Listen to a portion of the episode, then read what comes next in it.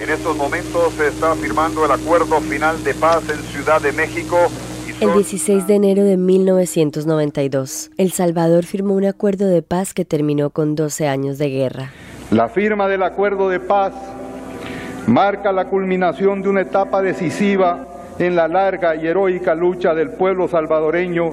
Y el 29 de diciembre de 1996 fue el turno para Guatemala. Es el principio de una nueva era para Guatemala. Dos décadas después, las heridas de la guerra siguen abiertas. Jimena Natera, de Pie de Página de México, y Lorena Vega, de Radio Nacional de Colombia, presentan Testigos de la Guerra, Voces contra la Impunidad, las historias de lucha por la memoria y la justicia en El Salvador y Guatemala. Capítulo 3. Hubo días de horror.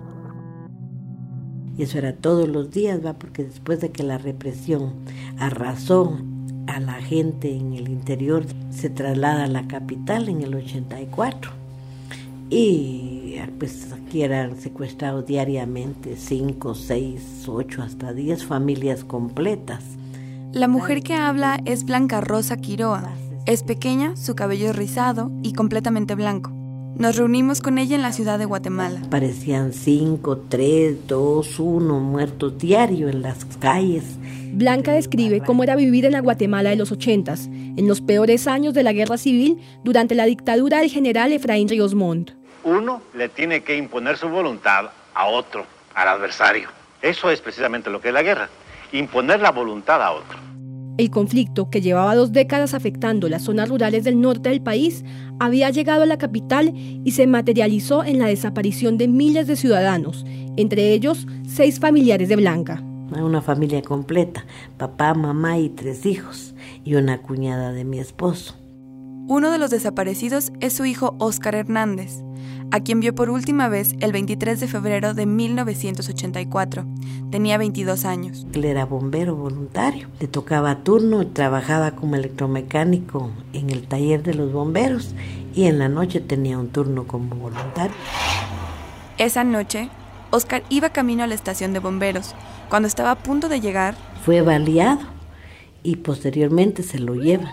Entonces, inmediatamente nos avisan a nosotros. Blanca supo por testigos que su hijo estaba vivo cuando presuntos miembros de la policía se lo llevaron. Media hora del secuestro de él yo ya estaba enterada y desde ese momento pues empezamos a ir a los hospitales, ¿verdad? Porque como dijeron que lo habían baleado, pensamos que lo habían llevado a algún hospital. Pero Oscar no apareció en ningún hospital, ni tampoco en la morgue. La búsqueda de Blanca la llevó hasta la División de Investigación Criminal de la Policía, a donde llegó a interponer la denuncia en compañía de su nieto de un año y medio y de su nuera. Llegamos y el policía de particular que estaba en la puerta nos preguntó a qué íbamos y dijimos que a poner la denuncia de la desaparición de una persona. ¿Traen fotos? Sí, le dije yo, ¿verdad? Y saqué yo la foto de mi hijo. Y él, ¿verdad? En una forma sarcástica, sí, ¿verdad? Dijo, ah, es el bomberito. Y yo me le quedé viendo, ¿verdad? En esos primeros meses de recorrer hospitales, morgues, estaciones de policía y hasta cárceles, Blanca descubrió que como ella, centenares de madres y esposas estaban buscando a los suyos. Al principio iba solo llegar y nos mirábamos y ni nos saludábamos, ¿verdad? Por el temor que había. Pero ya conforme pasaron los meses, ya que nos veíamos estas mismas personas, eh, que coincidíamos muchas veces en la misma hora, eh, empezamos a platicar. Así nació el Grupo de Ayuda Mutua GAM, la primera organización de familiares de desaparecidos durante la guerra hacían protestas frente a la Casa Presidencial y convocaban a ruedas de prensa a los medios de comunicación, llamando la atención de las autoridades. Todo esto durante los años más violentos de la Guerra de Guatemala, que se extendió desde 1960 hasta 1996, tiempo en el que 45.000 guatemaltecos fueron desaparecidos. En muchas veces nos fueron a rociar de gases, daban respuesta a los comunicados de prensa donde decían que nosotros éramos, ¿verdad?, el brazo político de la guerrilla. Blanca y los integrantes del GAM fueron los primeros en romper el silencio y enfrentarse al régimen militar.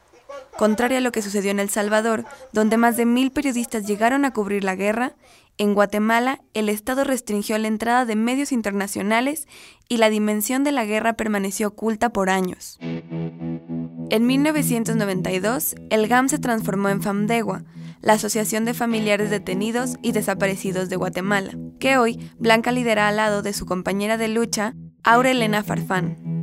Para las familias, el trabajo de buscar en expedientes no fue suficiente. Un año antes habían iniciado la tarea que ninguna entidad estatal había querido asumir, la de localizar fosas clandestinas y recuperar los cuerpos anónimos de las zonas rurales. Cuando la gente vio, fue perdiendo el miedo. Fíjese, doña Blanca, que nosotros sabemos dónde están nuestros familiares, ¿verdad? Y quisiéramos sacarlos. Entonces nosotros empezamos ya, y primero de ir a ver el lugar, ¿verdad? En segundo, pues ya hacer el memorial para presentarlo ante, la, ante el juzgado y de ahí buscar a los testigos que tuvieran más información y ya de ahí pues ya se hacía con los antropólogos, ya íbamos con ellos a ver el, sitio y así fue como empezamos a hacer la exhumación. Con cada nuevo hallazgo, a Fandegua llegaban más denuncias.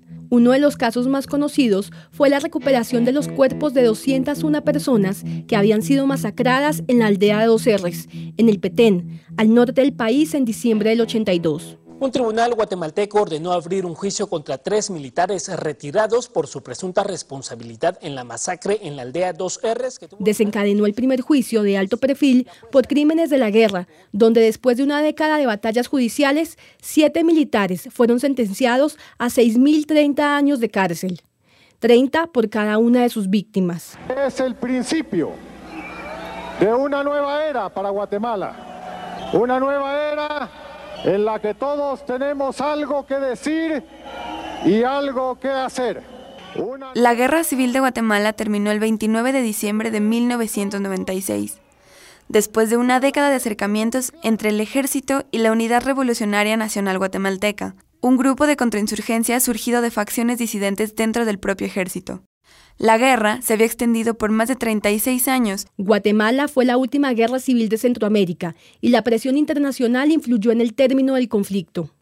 Una de las voces que más peso tuvo fue la de Rigoberta Menchú, quien en 1992 recibió el Premio Nobel de Paz. Rigoberta Menchú, que dedicará los 100 millones de pesetas del galardón a la lucha en favor de los derechos indígenas, ha vuelto a pedir ayuda a la comunidad internacional para poner... Era volver a la tierra, quizá volver a rehacer la vida, sin embargo, eso, muchos de eso nunca va a pasar en la historia. El trabajo de FAMDEGUA no terminó con la firma de la paz. En 2002, la organización recibió una denuncia que los hizo poner su mirada sobre la antigua zona militar 21, en Cobán, Alta Verapaz, al norte del país. Hoy en día esa base se conoce como Creón Paz y alberga una base de entrenamiento de operaciones de mantenimiento de la paz de la ONU, de ahí el nombre. Lo que la organización descubrió ahí es uno de los casos más grandes de desaparición forzada que dejó la guerra y es el motivo por el que estamos en Guatemala. Y mucha gente decía, lo llevaron a la, a la base y de ahí ya no salió. Lo llevaron a la base y de ahí ya no salió.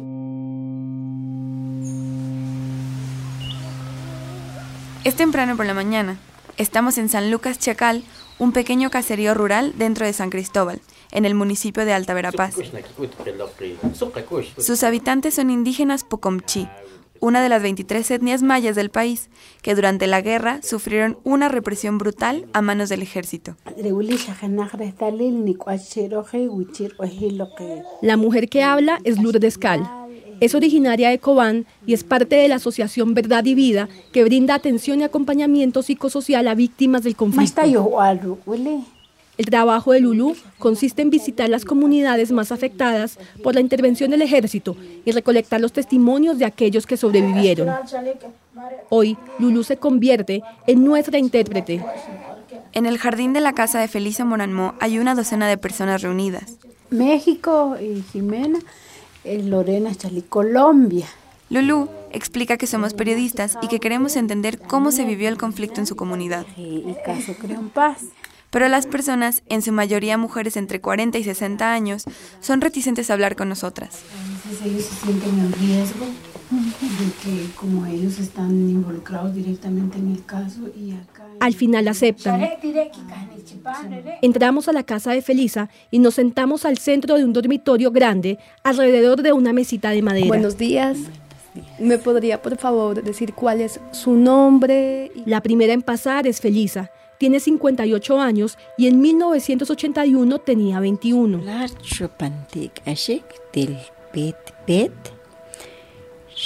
Lo primero que pasó fue que vinieron a, secuestrar a mi esposo en 1981. Y pues eso fue lo que, como inició por acá. de marzo. La desaparición de Samuel, el esposo de Felisa, fue el inicio de una década de políticas de tierra arrasada implementadas por el Estado guatemalteco para terminar con la guerrilla. Una ofensiva que llamaron fusiles y frijoles. Nos decían que nosotros éramos guerrilleros y nosotros, pues ante Dios no éramos guerrilleros, no teníamos armas. Lo único que andábamos en las manos eran a nuestros hijos y tratando de protegerlos. Poco después, los vecinos de comunidades cercanas empezaron a tocar sus puertas. Huían del ejército.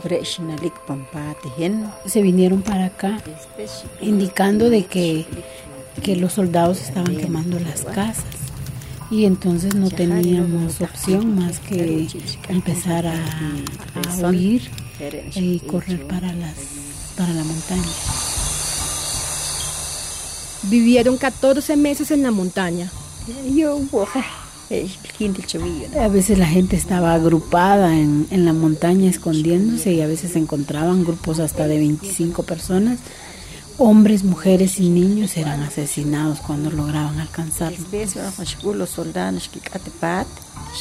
En el monte los soldados los perseguían, a veces incluso llevaban perros, y cada noche tenían que cambiar de escondite. Los hombres intentaban sembrar maíz en el monte, pero los soldados destruían las cosechas. Comíamos lo que pudiéramos encontrar en la montaña. Y llegó el momento en que ya no encontrábamos nada y nuestros niños empezaron a morirse de, de desnutrición. Cuando se fue a la montaña tenía siete meses de embarazo. Ella dio a luz en la montaña por eso ella recuerda bien que fueron 14 meses por el periodo que tuvo a su bebé. Pero de ahí ella dice que ya no le bajaba la leche para darle a su bebé y también ya era tiempo para que él empezara a comer algo y pero no tenía nada que darle y se me murió.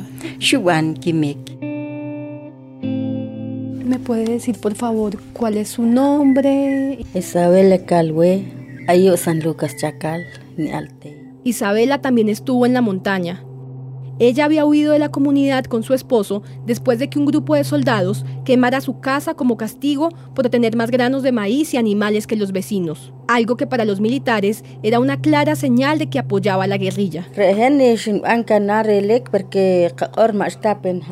Yo tuve la ventaja de que tenía un año de haberme unido con mi esposo, entonces todavía no tenía bebés.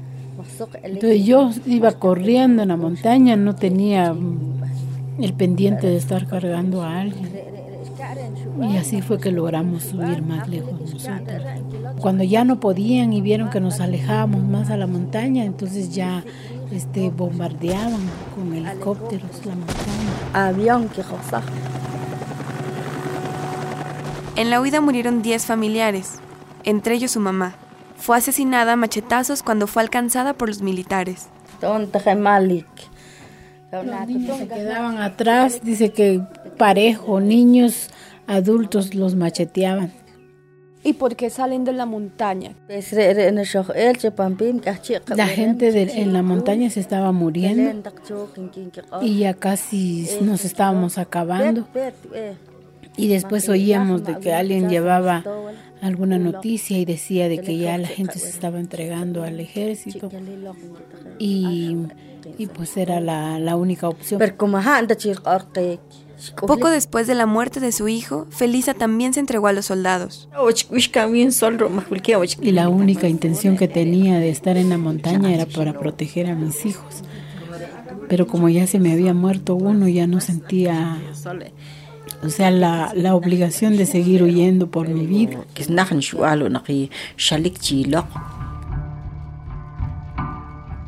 Junto a su familia fue llevada como prisionera a un campamento dentro de la zona militar 21. Tres meses después, los reubicaron en otra instalación.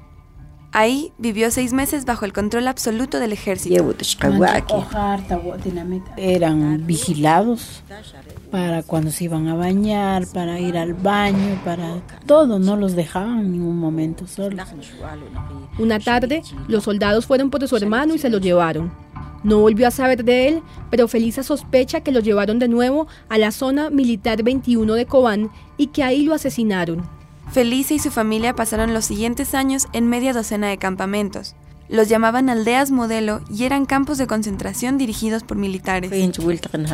Que era ya una forma de cómo cambiarle la mentalidad a la gente que supuestamente era guerrillera y tenían que ellos eh, eh, empezar a formarse con una ideología para, para los militares. Ahí hacían trabajo forzado, construían casas, apenas les daban comida y después de meses los obligaban a desocupar los campamentos, irse a uno nuevo y comenzar de cero. Isabela Calgue también estuvo internada en aldeas modelo su buena salud llamaba la atención de los guardias. Me decían de que de seguramente yo era parte de, de la guerrilla y entonces me veían también como una amenaza. Los militares la sometían a constantes interrogatorios, la forzaban a hacer ejercicios para debilitarla y la obligaban a vigilar pequeños grupos de mujeres y acusar a quienes pensaran diferente. En las aldeas, las desapariciones eran rutinarias. Así lo recuerda Felisa. Venían a, sacar todavía a los hombres de ahí. Una situación muy selectiva, ¿verdad? Y se llevaban a los hombres y ya no regresaban. Abelino Cal vivió una historia algo diferente. Durante las primeras incursiones del ejército a su comunidad, los militares se llevaron a su padre. La familia se presentó un par de veces ante los comandantes para intentar recuperarlo, pero poco después su hermana menor también fue detenida. Abelino entonces huyó a la montaña y ahí se quedó cuatro años y luego pudo llegar a un campo de refugiados de la Iglesia Católica. Nunca se entregó al ejército. Con los años, el control militar fue menguando. Abelino regresó a su comunidad en el 87, pero la aldea había desaparecido. Felisa no recuerda exactamente cuándo pudieron volver a casa. Pues ya en muchos de, de, los eventos que pasamos, pues es difícil recordar fechas, porque estábamos desconectados al tiempo. Lo único que queríamos era protegernos. Para cuando Abelino y Felisa pudieron regresar a sus comunidades en los años 90, la guerra entraba en su recta final aunque se supo hasta después de la firma de la paz, entre 1979 y 1984 se cometieron al menos 600 masacres contra las comunidades indígenas. Durante todo el conflicto, 200.000 personas murieron, 45.000 fueron desaparecidas y hubo 100.000 desplazados. Después de la firma de los acuerdos en el 96, las organizaciones de víctimas enfocaron sus esfuerzos en buscar a los desaparecidos y en la posibilidad de llevar ante la justicia a los criminales. En el 2002 se puso la primera denuncia.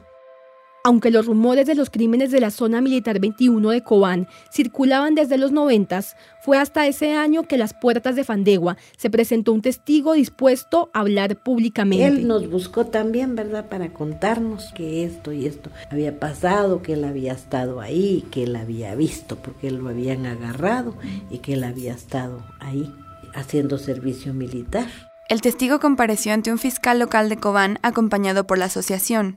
Contó que durante los años 80 la zona militar, ahora creo en paz, había sido un centro de tortura, que había visto a los soldados llevar civiles y que estos nunca salieron. Pero nunca le dieron trámite, se perdió el expediente. Volvieron a presentar la denuncia y solo hasta el 2011, es decir, nueve años después, el caso fue a parar a las manos del fiscal local Alan Stolinsky, quien se mostró interesado. Había que entrar por un allanamiento ah, con orden de juez competente. Y él me dijo, mire, doña Blanca me dijo, la, para la próxima semana dígale a doña Aurelena, porque Aurelena era la presidenta en ese momento. Dígale a doña Aurelena, me dijo que se vienen, me dijo, vamos a fijar fecha, mejor le vamos a entrar. El fiscal no alcanzó a solicitar esa orden de allanamiento. Pero casualidad que otro día lo matan a él, ¿verdad? ¿Al fiscal? Sí, ajá. Mutilado apareció el fiscal de 36 años. Horas antes lo habían secuestrado cuando se dirigía a recoger a su hijo menor al colegio en el norte de Guatemala. El crimen, atribuido a una célula del cártel de los Zetas, mantuvo congelado el proceso hasta que en febrero de 2012 el caso pasó a la capital por orden de la fiscal general Claudia Paz que es reconocida por haber impulsado las investigaciones en los crímenes de guerra. Nos dio apertura a muchas de las organizaciones, ¿verdad? A entrar a los destacamentos y a la base, pues ella dijo sí. Y ella fue la que dio la orden para que se hiciera el allanamiento con orden de juez competente. Con el papel en sus manos, el 2 de febrero, Blanca y su equipo recorrieron los 212 kilómetros entre la capital y Cobán. Pero en la entrada... Nos pararon en la puerta porque nosotros llevamos el memorial como base militar número 12, ¿verdad? Y como ahora se llama Creón Paz. No pudimos entrar. De vuelta en la capital, hicieron de nuevo todo el papeleo. Regresaron el 27 de febrero acompañados del testigo que 10 años antes había puesto la denuncia. Entramos y iba el Señor con nosotros ahí.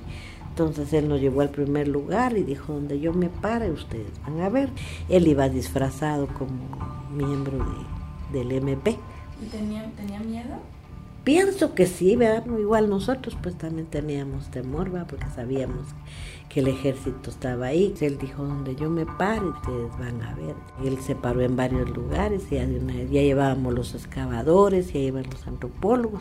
En el primer lugar y empezaron a salir, salió un cráneo y en el otro lugar una pierna y así. En Creón Paz encontraron un cementerio inmenso, ese día trabajaron desde las 10 de la mañana hasta las 5 de la tarde. Había que salir, ¿verdad? Porque ya no había luz, no se podía trabajar ahí, porque como era al lado dentro, ¿verdad?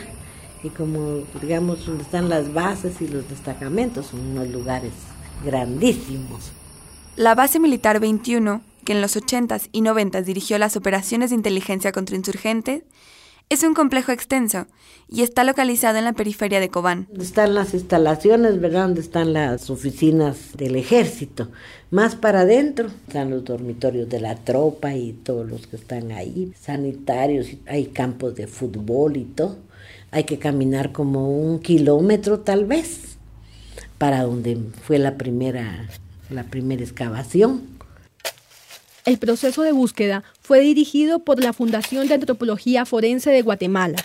Por dos años los arqueólogos trabajaron dos turnos, siete días a la semana, en la recuperación de osamentas. Hallaron 84 fosas que guardaban los restos de 565 hombres, mujeres y niños. La mayoría era gente indígena, toda de, alrededor, ¿verdad? De ahí, del pueblo tanto de aquí de San Cristóbal como de Santa Cruz y de las Pacayas, de ahí de Cobán, de varios, de varias aldeas. La mayoría eran hombres. Solo de un lugar que se llama Pambach, en una noche en un camión el ejército fue a sacar a 92 hombres.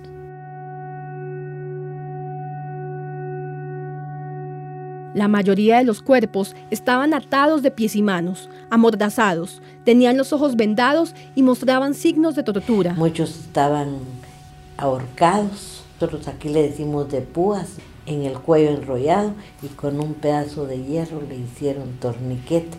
Es que mucha de la gente ahí en la base militar fueron ahorcados, no fueron matados con, con arma de fuego. A través del análisis de ropa y los testimonios de sobrevivientes, el equipo de antropólogos pudo establecer que los cuerpos correspondían a víctimas del conflicto armado. Determinaron que habían muerto entre 1981 y 1988. También que muchos cuerpos correspondían a incursiones militares a comunidades indígenas, como la masacre de Río Negro, entre otras. Además, ahí habían activistas y estudiantes que habían desaparecido en las ciudades. De los 565 cuerpos, 150 han sido identificados mediante pruebas de ADN. Felisa Moranmo siempre sospechó que su esposo podía estar en Creonpaz, pero pasaron 35 años antes de poder obtener alguna confirmación. En 2016, sus restos fueron recuperados de las fosas. Se llevaron las usamentas a la capital y, y lograron con el ADN identificar que estaba, que mi esposo estaba, había sido uno de los que encontraron ahí. Nuestras muestras de saliva para que pudieran identificarlo y si de hecho sí apareció. ¿Qué significó para usted poder haber encontrado, aunque muerto, a su esposo?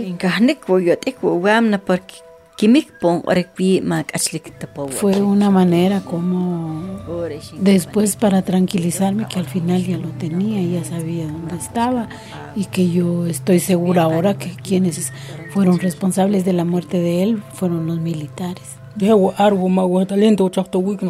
En Creonpaz también estaba el padre de Abelino.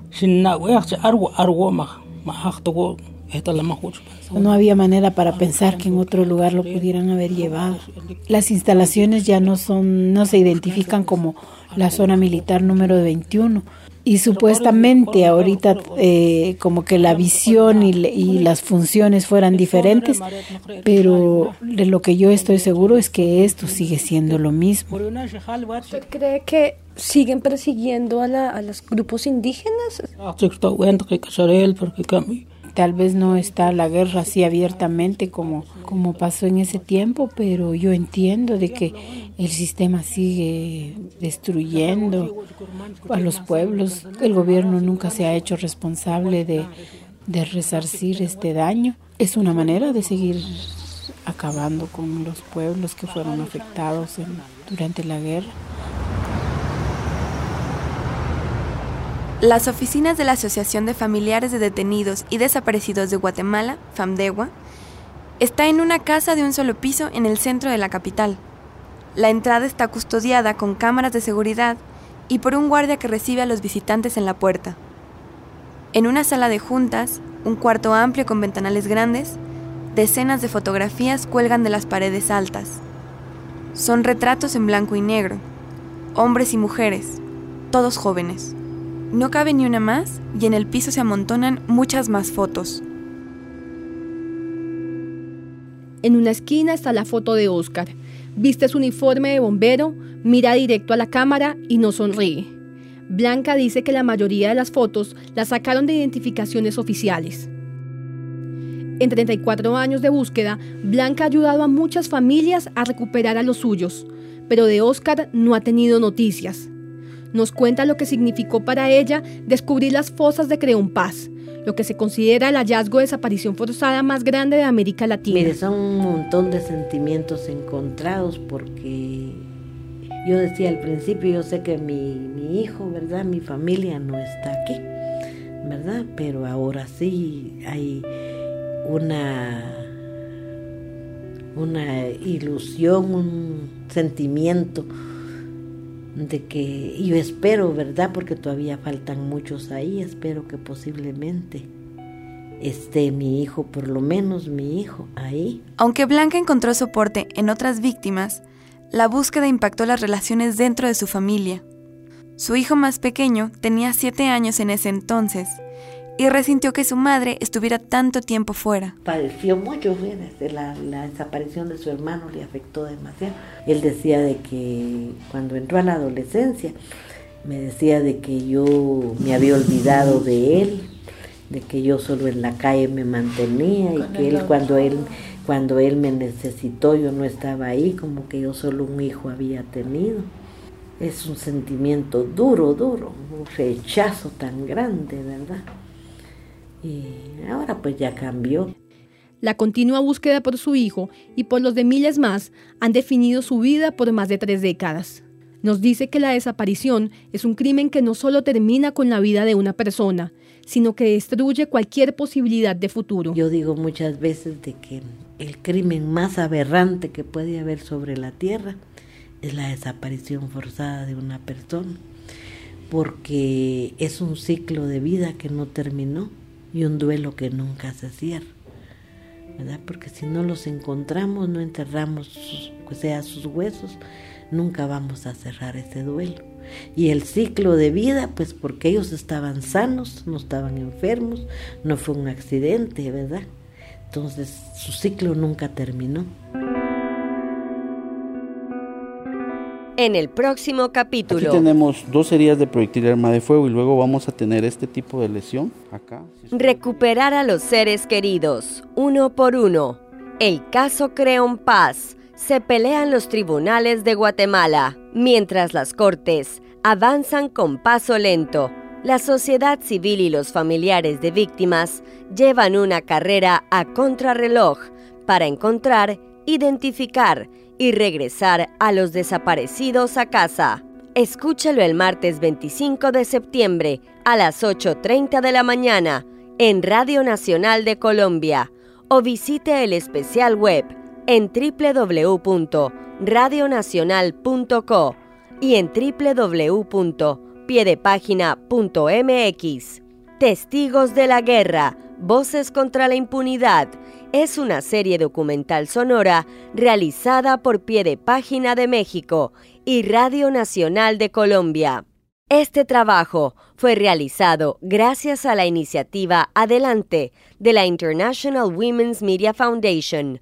Visite el especial en www.radionacional.co y www.piedepagina.mx. Investigación y guion Lorena Vega y Jimena Natera. Producción de campo en Guatemala. Daniele Volpe.